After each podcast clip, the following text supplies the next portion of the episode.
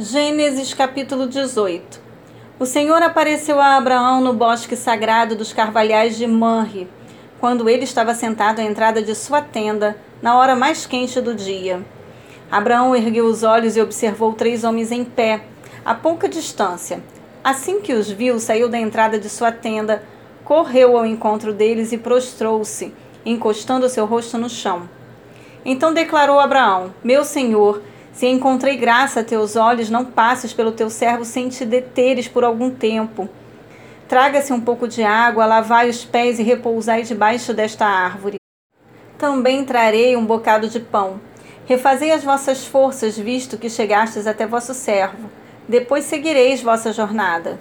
Ao que eles responderam: Assim seja, faze como disseste.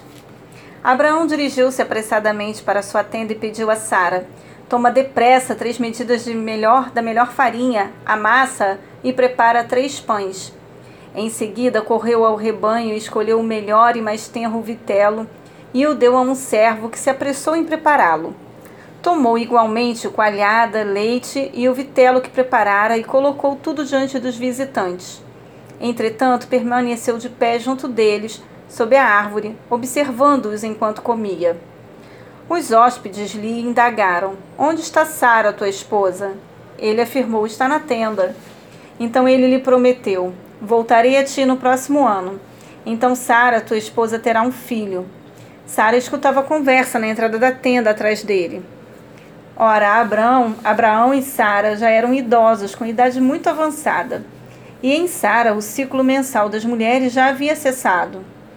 Riu-se, portanto, Sara em seu íntimo, considerando: Agora que estou velha e velho também está o meu Senhor, como ainda teremos prazer sexual? Entretanto, o Senhor questionou Abraão: Por que se ri Sara, conjeturando? Será possível que vou dar à luz agora que sou velha? Acaso existe algo extraordinário demais para Yahvé? Nesta mesma época de primavera, no próximo ano, retornarei à tua presença e Sara terá um filho. Sara, ao ouvir essas palavras, ficou amedrontada e mentiu. Não, eu não ri. No entanto, ele foi categórico. Sim, é verdade que tu riste. E aconteceu que quando os visitantes se levantaram para partir, avistaram lá embaixo Sodoma, e Abraão os acompanhava a fim de se despedir. Então o Senhor falou consigo mesmo: Ocultarei de Abraão o que planejo realizar? Abraão será o pai de uma nação grande e poderosa, e por intermédio dele todas as nações da terra serão abençoadas. Porquanto eu o escolhi para que instrua seus filhos e todos os seus descendentes acerca de conservarem-se num caminho do Senhor, praticando o que é justo e direito, a fim de que o Senhor faça vir sobre Abraão tudo quanto lhe tem prometido. Então compartilhou com Abraão o Senhor. As acusações e os gritos contra Sodoma e Gomorra são tantos e tão expressivos, o seu pecado é por demais grave. Descerei até lá e verei se de fato o que eles têm praticado corresponde ao clamor que é vindo até minha presença. E se assim não é, verdadeiramente sabeloei. Então os homens partiram dali e dirigiram-se para Sodoma, mas o Senhor permaneceu junto a Abraão. Abraão chegou um pouco mais perto e indagou: Destruirás o justo com o pecador? Talvez haja cinquenta justos na cidade. Destruirás e não perdoarás a cidade por amor aos cinquenta justos que estão em seu seio? Longe de ti cometeres tal atrocidade.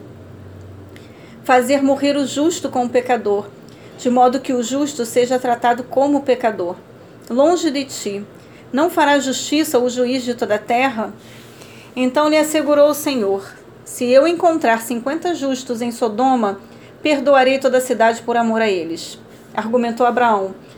Eu me atrevo, me atrevo a falar ao meu Senhor, eu que sou poeira e cinza.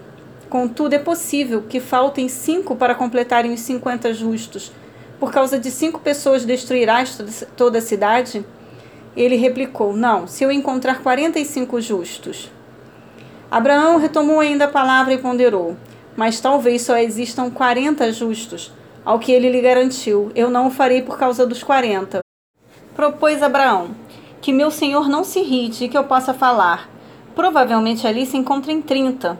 Ele assegurou: Eu não o farei se ali encontrar trinta. Prosseguiu Abraão: Agora que já fui tão ousado falando ao Senhor, pergunto: E se apenas vinte justos forem encontrados na cidade? Ele respondeu: Por amor aos vinte justos não a destruirei.